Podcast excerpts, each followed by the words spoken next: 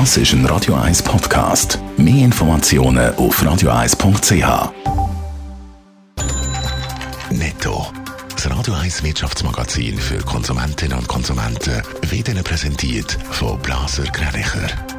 Wir beraten und unterstützen Sie bei der Bewertung und dem Verkauf von Ihrer Liegenschaft blasergreinicher.ch. Adrian Sutter. Credit Suisse hat einen neuen Chef. Der Portugies Antonio Horta Osorio soll im nächsten Jahr die Nachfolge vom abtretenden Urs Rohner übernehmen. Es ist das erste Mal, wo an der Spitze der zwei grössten Schweizer Banken ein Ausländer wird Platz nehmen Das Bruttoinlandprodukt in der Schweiz ist im dritten Quartal um 7,2 Prozent gewachsen. Damit ist das BIP jetzt nach 2 Prozent unter dem Niveau vor der Corona-Krise. Im Vergleich zum Ausland steht die Schweiz damit nicht schlecht da.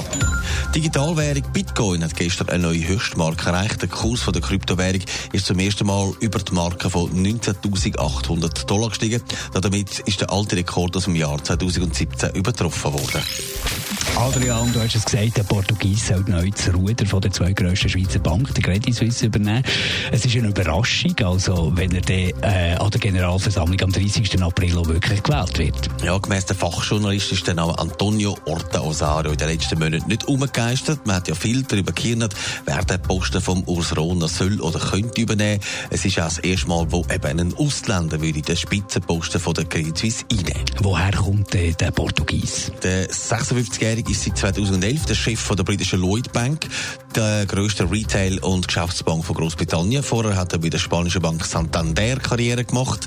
Der abtretende Urs Rona sagt gemäss Mitteilung über seinen Nachfolger, er sei überzeugt, dass er mit seinem beeindruckenden Leistungsausweis einen wesentlichen Beitrag zum künftigen Erfolg von der Bank können beitragen Und das Haifischbecken Paradeplatz dürfte für den Portugies auch kein Problem sein. Als Hobby gibt er nämlich an Tauchen und das mit Haifisch.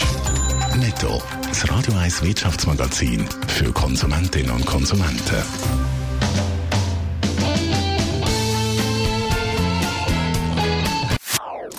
Das ist ein Radio 1 Podcast. Mehr Informationen auf radio1.ch.